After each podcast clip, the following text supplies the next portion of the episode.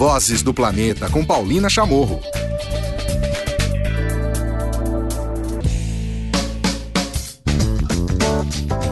Olá, tudo bem? Começando o episódio 122 do Vozes do Planeta podcast.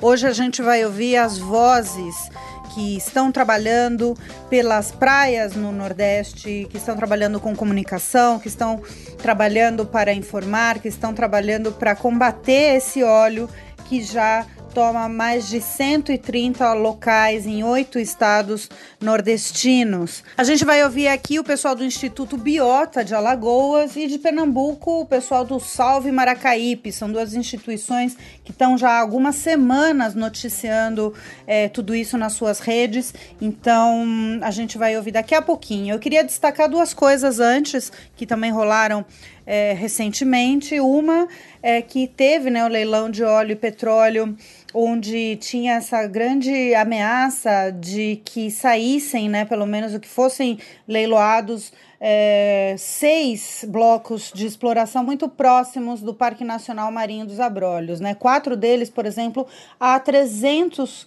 é, quilômetros do Parque Nacional Marinho, que é o primeiro criado no Brasil.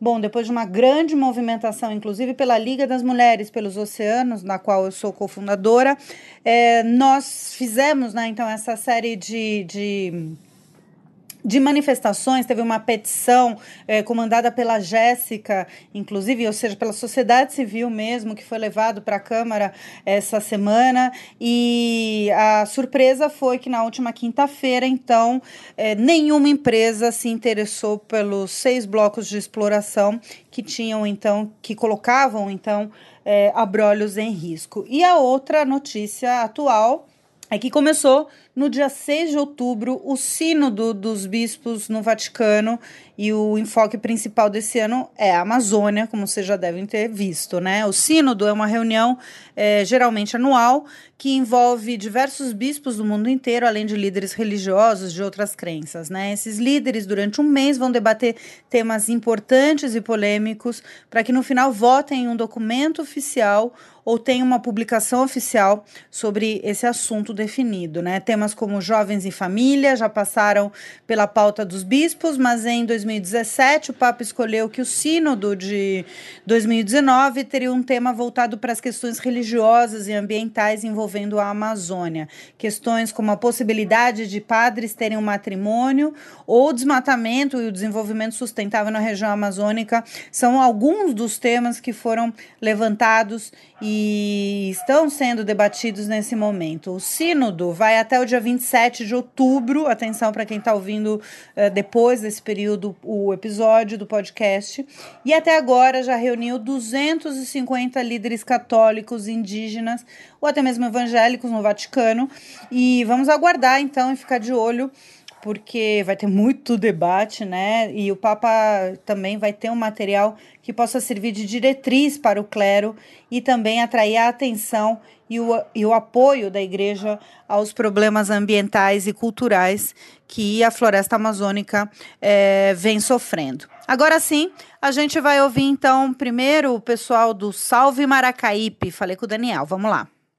Bom, e para dar início a, esse, a essa série de depoimentos que a gente vai ouvir de quem está vendo na pele ou de quem está acompanhando já há mais de um mês essa, esse absurdo pelo litoral eh, nordestino, a gente vai começar ouvindo o Daniel Brandt Galvão. Ele é do Salve Maracaípe, uma das ONGs aí do Nordeste que estão fazendo um trabalho de informação, né, do que a gente tem de informação e principalmente do que eles estão acompanhando e vendo desse óleo chegando às praias, do índice de animais oleados. Daniel, um prazer falar com você. É, a primeira pergunta, lógico, eu queria que você contasse qual que é o trabalho da Salve Maracaípe e desde quando você começou a receber esses relatos com esses vídeos? Hoje talvez seja uma dos, dos perfis nas redes sociais que está mais atualizado, recebendo esses absurdos é, do litoral, né? Conta para gente como é que começou tudo isso, quando que ele começou é, para vocês? Oi, Pauli, tudo bom? É, primeiramente, antes de mais nada, te agradecer imensamente pelo convite e desafio de falar um pouco sobre essa questão do, do maior vazamento de petróleo em extensão da história do Brasil. E também para mim é um prazer estar participando de um programa que tem como título Vozes do Planeta. Só o nome por si só já é uma coisa que me deixa bastante intimidado, no bom sentido da palavra. Me deixa bastante empolgado. Eu acho que esse planeta está precisando de vozes e acho que as vozes são, são pessoas que acreditam no futuro diferente, no futuro melhor, que a gente consegue lidar com a natureza de forma equilibrada ou, pelo menos, com menos impacto possível. Bom, mas falando um pouco do Salve Maracaípe, respondendo sua primeira pergunta, a gente é um grupo formado lá por volta de 2008. Um pouco antes de 2008, a gente começou uma discussão sobre como é que a gente poderia defender Porto de Galinhas da evolução urbana que estava acontecendo, é, uma evolução urbana de forma desenfreada. E um dos grandes episódios, que foi o estopim para a criação do Salve Maracaípe, ali por volta do ano 2008, foi a venda do Coqueiral de Maracaípe para um grupo português chamado Teixeira Duarte. Esse grupo simplesmente, o governo simplesmente vendeu para esse grupo através de um leilão a última área pública né, de restinga é, de Mata Atlântica e Coqueiral que existia à beira-mar. É uma área imensa, né, inclusive venderam áreas de mangue, então ia ser uma grande devastação ambiental lá para a região de Porto Galinhas e Praia de Maracaípe, né, que fica inserida no complexo ambiental de Porto de Galinhas. E ali naquele momento a gente fez um levante, juntou amigos, colegas, é, enfim, alguns amigos da universidade, alguns amigos moradores, surfistas, pescadores. É, o, se juntamos com outros grupos que também naquela época já tinham iniciativa de combate à corrupção local, política. E aí a gente lutou bastante, né, contra é, essa venda, a gente descobriu várias falcatruas que estavam acontecendo naquele meio é, da venda daquele terreno, e não só isso, mas também por uma questão harmônica local, né? Aquele, um resort naquele local ia desconfigurar todo aquele ambiente que a gente sempre é, enxergou né, como um ambiente saudável para aquela região de Porto de Galinhas, que é uma região muito sensível ambientalmente, na frente você tem uma bancada incrível de recifes de corais e atrás você tem uma, uma floresta de mangue incrível, né, estuária, e no meio você tem uma restinga de Mata Atlântica. Isso, algumas partes entre o oceano e o mangue, a gente tem nem 500 metros de península. Então, realmente é uma área muito sensível que a gente não enxergava possibilidade nenhuma de um imenso resort ser instalado naquele local. Bom, graças a Deus a gente conseguiu vencer essa luta, mas a guerra continua, a gente ainda continua é, numa guerra lá atualmente contra os plásticos, é, o lixo, a, o saneamento básico, a própria urbanização em si, a, o crescimento de prédios e todas essas pautas que esses lugares fortemente turísticos, principalmente no Nordeste, têm enfrentado. Bom, em relação ao vazamento de óleo, o vazamento de óleo, a gente, lá pelo dia 30 de agosto, a gente começou a escutar um zum, zum, zum. Dia 1, dia 2. Na verdade, é, dia 26 de agosto, houve um vazamento da refinaria Abreu e Lima. E nesse vazamento da refinaria Abreu e Lima, a, o estado de Pernambuco ficou em alerta, principalmente a região de Porto de Galinhas e Cabo Santo Agostinho, pois são as cidades vizinhas, onde existem dois estuários que uma parte deságua na região de Moro Alto, que já é Porto de Galinhas, e outra parte deságua em Suape, que já é na região do Cabo Santo Agostinho. Então, naquela ocasião, a gente foi escutando zum zum, zum zum para lá, para cá, né? Vazou óleo, refinaria. Então ninguém sabia se tinha sido contido esse óleo ou não, qual era a situação dele as informações de vazamento de petróleo, é, infelizmente, não são muito divulgadas, né? Isso é meio que uma cultura mediática é, em conjunto com, com, os governos, né? Isso é um problema, na verdade, mundial. Bom, e quando foi no dia 3 de agosto, o o fotógrafo Regi Galvão, que ele tem um site Surf Nordeste, página no Instagram e Facebook também, e por coincidência é meu pai, ele publicou um vídeo, ele é, ele é fotógrafo especializado em surf, então ele está sempre fazendo fotografias de surf na praia quase diariamente, somente nesse período de inverno, que está dando boas ondas, e ele fez um vídeo de uma camada de óleo muito grande nas bancadas da Praia do Paiva, que é, tem uma bancada linda de recifes de corais, e ele ali foi o primeiro cara no Brasil a fazer a denúncia, a fazer um vídeo denúncia é, bastante indignado né, com o aparecimento daquele óleo. E a gente viu ali, né, enquanto o grupo Salvo Maracaípe, e repostou esse, esse vídeo. A gente tem uma página com mais seguidores, então a gente repostou esse vídeo e ele já deu muita repercussão. E, e até então a gente começou a acompanhar né, o desenvolver desse óleo é, chegando em outras regiões do estado de Pernambuco, chegando também na região de Maragogi, né, que é quase vizinho ali ao litoral sul do estado de Pernambuco, mas já no estado de Alagoas. Então a gente começou a ver algumas tartarugas aparecendo mortas, um golfinho na praia de Tamandaré, e no feriado 7 de setembro, muitos turistas sujos com óleo, pés, pernas. E alguns dias depois o óleo começou a aparecer na Paraíba. Cerca de 10 dias depois que apareceu em Pernambuco, começou a aparecer na praia do Rio Grande, nas praias do Rio Grande do Norte. A Praia da Pipa apareceu com um volume muito grande. E o óleo foi evoluindo. Ceará a gente, e chegou para a gente um vídeo muito chocante do Delta do Parnaíba, depois do Maranhão. É, várias tartarugas mortas, institutos que cuidam de, é, de, enfim, da biota nesses locais do Nordeste, todos começaram a se movimentar né, em prol dessa causa de resgatar animais, voluntários para limpar a praia. E aí a coisa foi se alastrando, a gente foi denunciando através, através do Instagram da gente, é, que era nosso, é nosso meio, né? E graças a Deus, felizmente, muitos seguidores foram abraçando, foram entendendo, tendo sensibilidade com a importância da causa e foram compartilhando, foram marcando os amigos, foram marcando pessoas famosas. E a gente teve um momento importante nessa luta, que foi quando chegaram pessoas famosas feito o Bruno de Sônia e a sua esposa, a Ana Lavini, que chegaram e falaram, repostaram e publicaram.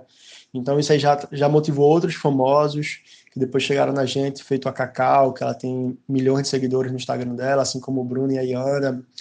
E alguns publica, publicavam no Stories, outros chegaram a publicar no feed, como a Cacau. A Cacau chegou a fazer um vídeo com as imagens que a gente mandou, que a gente tinha recebido, uma edição, um, um vídeo bem chocante, bem é, que a gente realmente até se emocionou quando viu a edição do vídeo, né? Porque a gente tava naquele dia a dia ali batendo, vendo as imagens, sem que quando a gente viu o vídeo dela, eu fui o primeiro a ver, cara, eu fiquei emocionado porque ela compilou aquelas imagens que a gente tava recebendo ali, né? Enfim, colocou uma musiquinha no fundo assim, e foi realmente foi aquele momento que acho que caiu a ficha do do que a gente tava passando.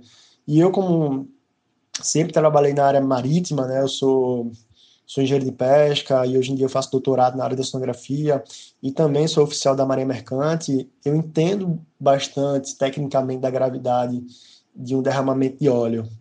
Então, naquele momento, a gente tentava expressar essa, essa nossa sabedoria da gravidade, sempre questionando cadê a contenção, cadê a contenção, cadê a contenção, e a contenção ainda não aconteceu até esse momento que eu estou mandando para você aqui nesse depoimento.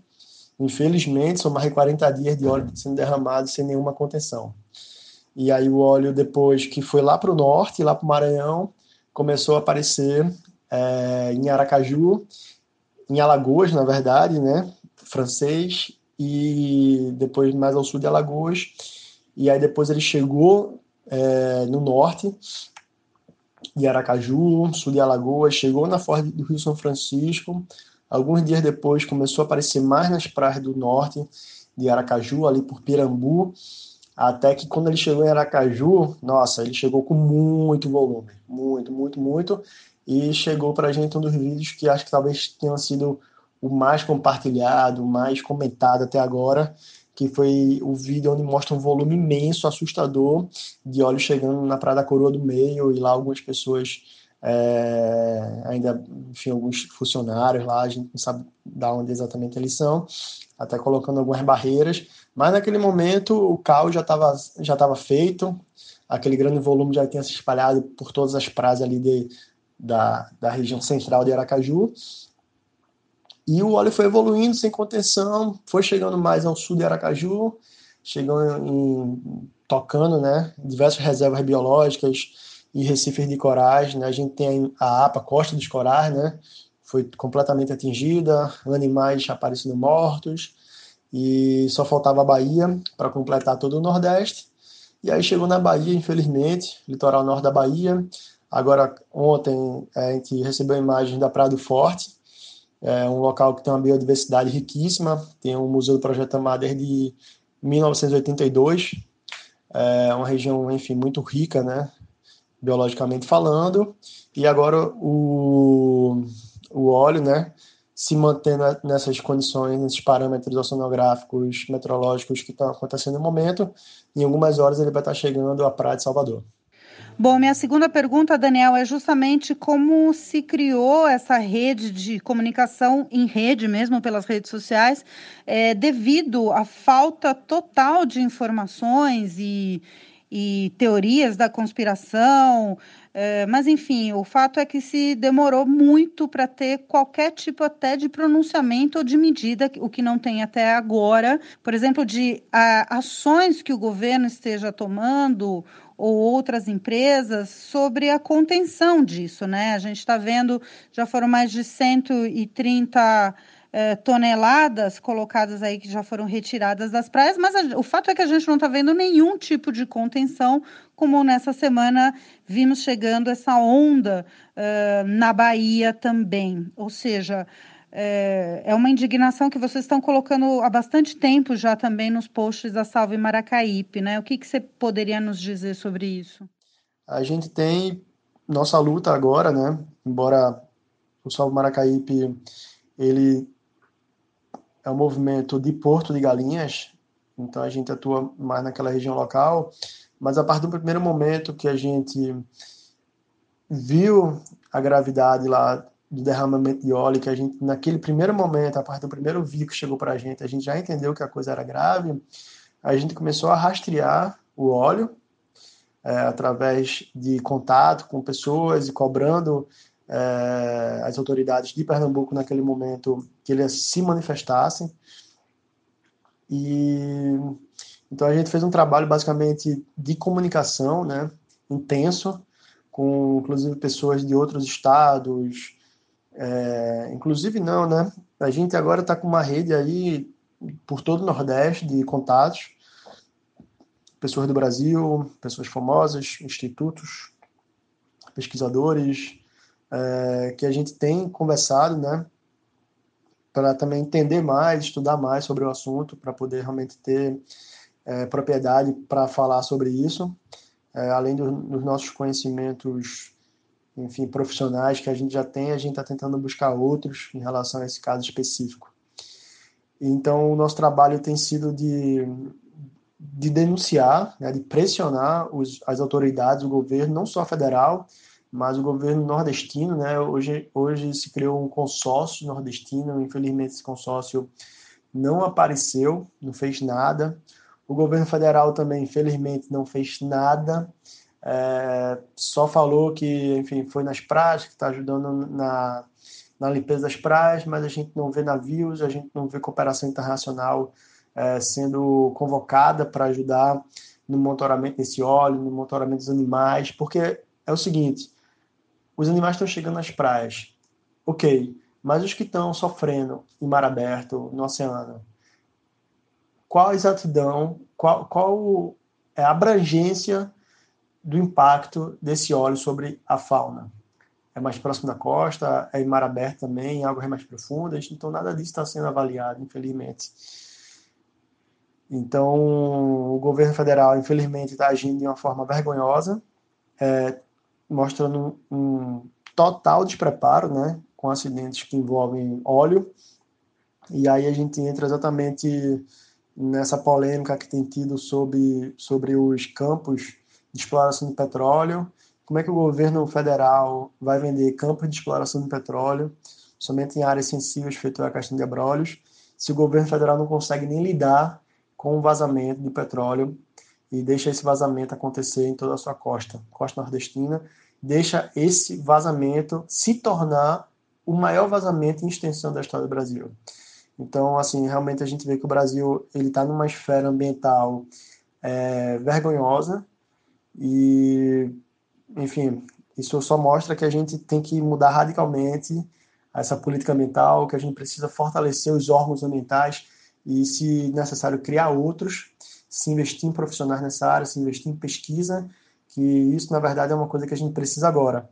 Urgente, assim como aconteceu lá naquele acidente de Mariana, em Minas Gerais, que após isso se criou uma fundação chamada Renova, que foi uma fundação que está sendo para é, investir em monitoramento, em pesquisas dos impactos, a gente também vai ter que criar uma fundação para investir em pesquisa, monitoramento do impacto do petróleo sobre a costa nordestina. Bom, e finalmente eu vou te pedir, Daniel, um depoimento sobre hum, o que tudo isso né, significa. Lógico, é, é, é, é um, é um absurdo. É, a gente está vendo aí, ainda não tem nenhum tipo de medida mais drástica de contenção disso, até porque a gente não, não tem ainda a origem completamente definida, né? desse, desse óleo, da onde ele pode estar tá saindo, mas o fato é que no ambiente isso vai ficar por muito tempo, né? Não só esse óleo, esse petróleo espesso que está na areia, que está sendo retirado, mas o impacto da contaminação. É, eu queria que você comentasse, contasse para a gente qual que é esse impacto, não só assim localmente, né, para as comunidades, mas também para a economia como um todo, né? A gente tem uma contaminação de areia, por exemplo, que prejudica toda a parte do turismo também. A gente tem a, essa própria contaminação, como eu citei, é, que prejudica todo o trabalho de quem trabalha com, em reservas extrativistas ou comunidades extrativistas.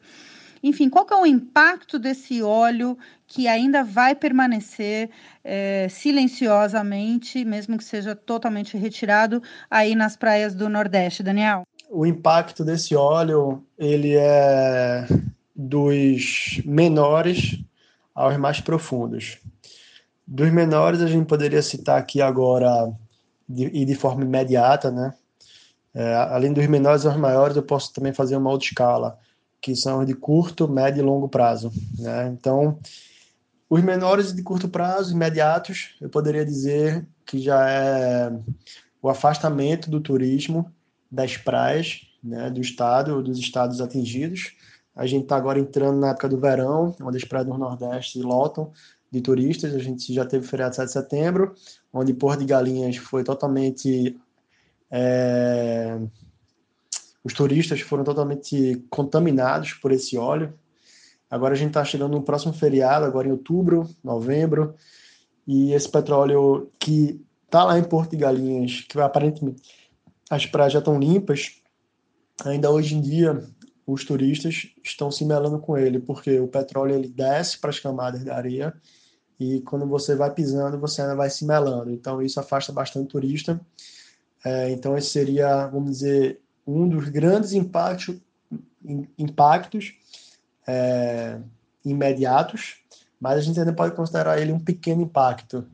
É, se você for pensar no, numa questão de fauna, é, a gente sabe que a gente está numa região do Nordeste que é uma das mais ricas do Brasil e do mundo, né, em recifes de corais, e a gente e esse petróleo é muito pesado, ele está chegando nas bancadas e ele tende a matar toda aquela vida que tem ali a depender da quantidade e volume que ele chega. Alguns locais podem sobreviver, podem se recuperar, mas os locais que estão sendo atingidos por um grande volume, esses a gente poderia dizer, lógico que tudo isso depende de uma longa avaliação, por isso que a gente fala tanto desse investimento que vai ter que ter, mas a gente poderia dizer que empiricamente que 99% de chance desses ambientes morrerem imediatamente. Lógico que depois, com o futuro, pode se recuperar, mas aí leva décadas É, a gente sabe que um vazamento de petróleo ele não é uma coisa que você consegue remover a contaminação dele de forma imediata. Ele pode demorar aí décadas, 20, 10, 20, 30 anos para é, ser, ser recuperado, né? Além disso, né, a gente já sofre com tanta coisa, né? É, o lixo, é o aquecimento global, é, é, uma, é um ambiente predado mesmo, né? As próprias pescas, é, que não são as pescas tão saudáveis que existem, feita a pesca de arrasto, elas já impactam tanto no meio ambiente marinho. É, a vida marinha já, tá, já, já é sensível por natureza, já está sendo tão impactada pelas ações antrópicas do homem, e aí você chega e derrama toneladas e toneladas de petróleo. Imagina só a quantidade de petróleo que foi recolhida em poucos dias das areias, foram mais de 100 toneladas. Imagina o que se espalhou então do Maranhão até a Bahia. Imagina que não chegou na praia, imagina que é pelo mar. Então, assim, é um impacto sem precedentes é, e que a gente nem pode calcular, estimar ele ao certo, por falta de, de monitoramento mesmo, né? Que deveria estar sendo acontecendo desde o início, desde o primeiro pingo de petróleo que aconteceu nas praias de Pernambuco. Ali já deveriam ter sido enviadas forças de contenção marítima, aeronaves para rastrear esse óleo. As bancadas de corais deveriam estar se fazendo o máximo de esforços possíveis para colocar boias de contenção, mas infelizmente o governo não levou a sério, brincou com isso e o desastre está feito, né? A gente já atingiu aí um recorde de maior desastre em extensão, só falta saber se esse é o maior desastre em quantidade de petróleo derramado, que possivelmente será. E vamos esperar para esse novo dado oficial aí. Mas é isso, né? O Salve Maracaípe vai continuar acompanhando o desenvolvimento desse desastre, é, tudo que está acontecendo.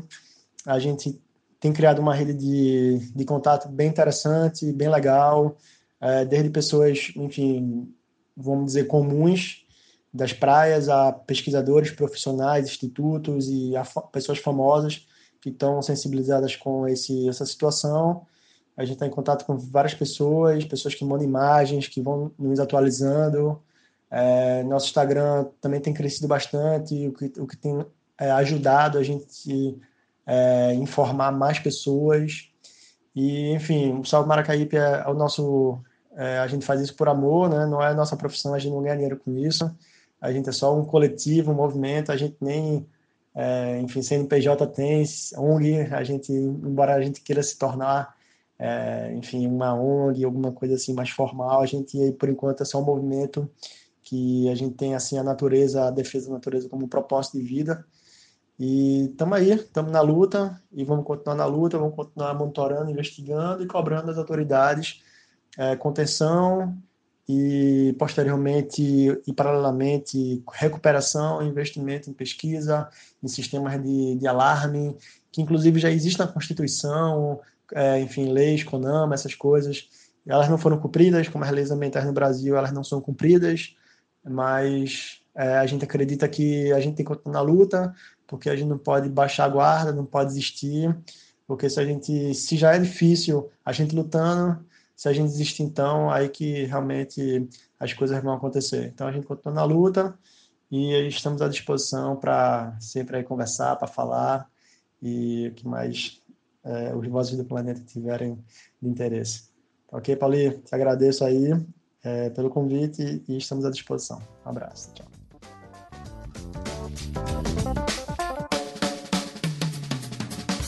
Muito obrigada ao Daniel Galvão do Salve Maracaípe, eles que estão fazendo, recomendo muito vocês seguirem pelas redes sociais, eles estão fazendo um trabalho de comunicação, centralizando ali muitos dos vídeos e fotos que estão chegando sem parar, infelizmente.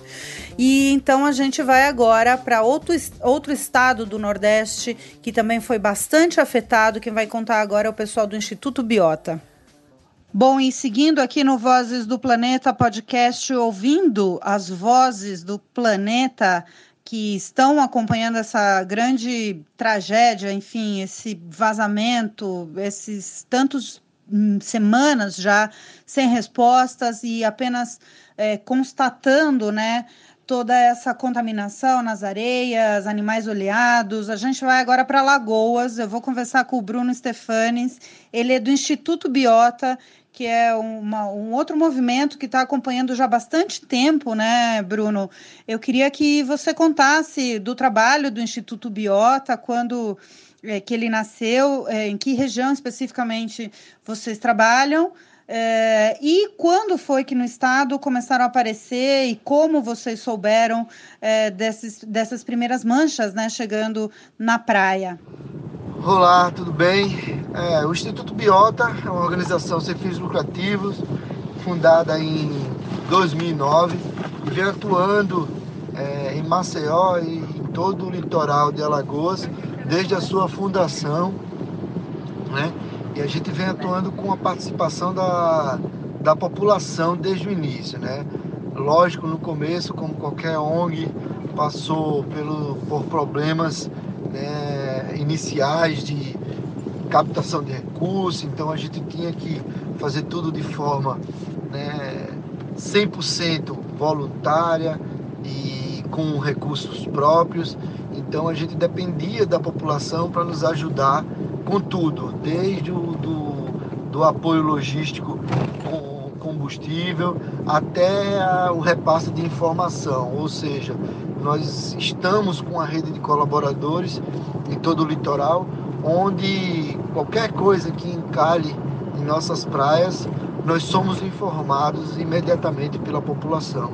Então, graças esses milhares de olhos que temos espalhado pelo litoral, nós ficamos sabendo quase que em tempo real o que se acontece é, em Alagoas. Então foi assim que a gente começou a ter as primeiras informações. Primeiro ficamos informados né, fora do estado. Nós temos é, uma rede também em todo o Nordeste, que é a Retamane, a rede de conservação de tartarugas marinhas, onde são 15 instituições do Nordeste que se reúnem anualmente para traçar a estratégia de conservação desses animais e por meio dessa rede nós começamos a descobrir né, e ficar sabendo de aparecimento de óleo em outros estados. Isso começou no finalzinho de agosto, início de setembro, onde começaram a aparecer essas manchas no Piauí. E a partir de então, elas vieram descendo em direção sul, nos atingindo, começando também do sul de Alagoas, indo de Maragogi, e assim ela veio passando, encalhando ao longo das, das cidades e hoje está cometida em todas as praias. Algumas em micro e pequenas escala, né, com pequenos né, manchinhas de óleo na areia, e outras em grande escala, com grandes manchas acometendo corais, praias e estuário. Então isso hoje está muito preocupante a situação, porque em algumas praias está completamente impossível né, tocar na areia sem atingir esse óleo. imagina animais que estão começando a seu ciclo reprodutivo, como as tartarugas, e vão começar a subir essas praias para desovar e vão se deparar com esse obstáculo. E as tartarugas, né, ao nascer daqui a alguns dias depois da desova, os filhotinhos também se depararão, se depararão com esses óleo, com esse óleo na areia, né? Tendo mais um obstáculo em sua vida, se não bastasse todos os outros, né? diminuindo ainda mais a chance de sobrevivência. Então, isso é bastante preocupante. Nós estamos aqui né, tentando unir forças com o poder público, com empresários, para dar uma solução a essa tragédia. Né? As autoridades estão é, empenhadas em tentar descobrir o responsável para que depois é, esse responsável seja punido e ele pague essa conta, não só financeiramente, como processualmente, porque, sem dúvida alguma, é um dos maiores desastres ambientais que já aconteceu em nosso litoral. Então, isso tem nos preocupado muito e nós, como somos da área ambiental, vamos estar unindo força com o poder público para resolver. Bruno, minha segunda pergunta é com relação justamente aos animais oleados, né? É, muitos, pelo menos pelo, pelas redes sociais do Instituto Biota, a gente está vendo umas imagens bastante desesperadoras. Isso acontece em que situação, né? Porque o, óleo apareceu eh, na praia e, e, esses animais também começaram a aparecer dessa maneira. Como é que foi esse caso? O que, que ainda é possível fazer é, nestas situações? Quais foram os animais é, que vocês receberam notificação ou que vocês estão estão acompanhando e finalmente é, qual qual é o impacto disso né porque a gente sabe que mesmo retirado o óleo é um material é, que contamina, né? Contamina lençol freático, contamina areia, é, pode chegar a contaminar água. A gente já recebeu aqui a notícia que chegou na Foz do São Francisco, do Rio São Francisco. Enfim, é uma mancha contaminante assustadora. Os animais, né, já realmente é, é, um, é uma situação bem preocupante, principalmente no caso do Nordeste para as tartarugas, porque é, os animais se reproduzem aqui. E estamos justamente no período, é, no início do período reprodutivo. Então, é, esses animais, se forem né, sair da água e essa mancha de, de óleo ainda estiver na areia, de certeza eles serão impactados. Então, felizmente, em Alagoas, só tivemos dois registros de, tartarugas até hoje, né? porém, né, em outros estados a situação está sendo mais alarmante. Né? Outros estados que foram acometidos né, anteriormente estão com um número muito maior de animais. Né? As tartarugas é um, é um caso atípico aqui do Nordeste, porque além de eles serem atingidos no ato de subir para respirar, elas podem ser atingidas no ato de sair para se reproduzir.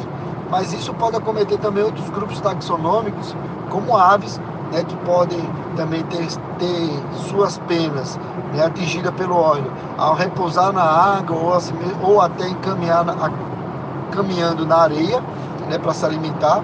E também os mamíferos marinhos, que ao subirem para respirar, né, podem ter contato com esse com esse óleo em seu orifício respiratório e isso causar danos né, é, a essa estrutura que é super sensível né, e causar a morte dos animais. Então isso nos preocupa, a gente está monitorando alguns trechos, intensificamos o monitoramento em alguns trechos que já havíamos parado, né, porque não tínhamos é, apoio financeiro, mas agora a gente, né, por conta própria, resolveu monitorar algumas áreas que consideramos sensível né, para esse grupo para esses grupos taxonômicos.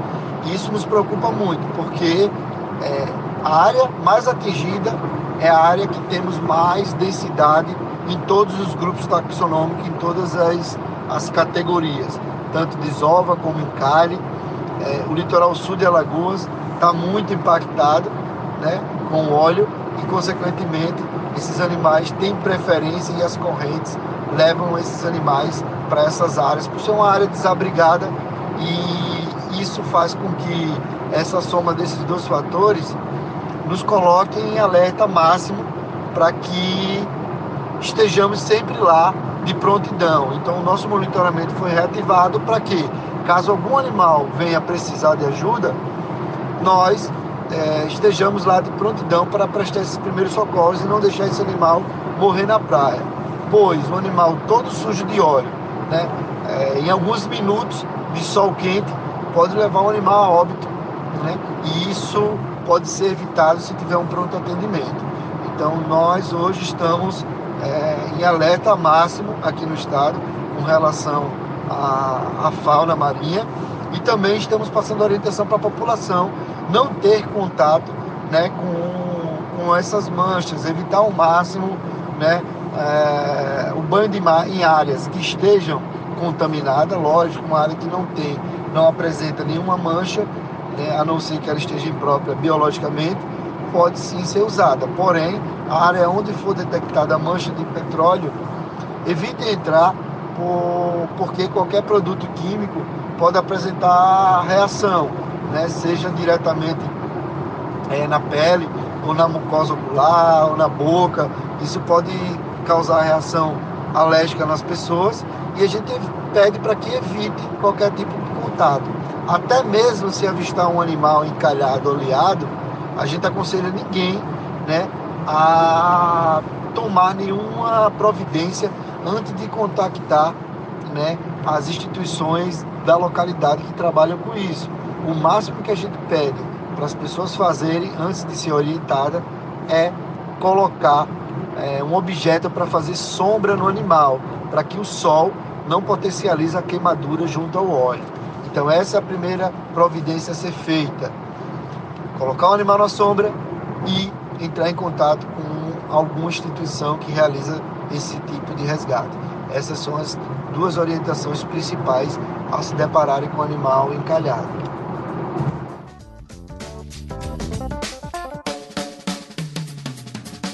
Isso aí, muito obrigado ao Bruno, então, do Instituto Biota, que está fazendo também um trabalho incrível em Alagoas e também um trabalho muito importante de comunicação, né? Como a gente ouviu aqui, muitas das dicas que o Bruno colocou, principalmente se você encontrar animais oleados, certo? Esta foi uma edição especial aqui do Vozes do Planeta. A gente vai ouvir para fechar hoje o programa A Mancha com Lenine.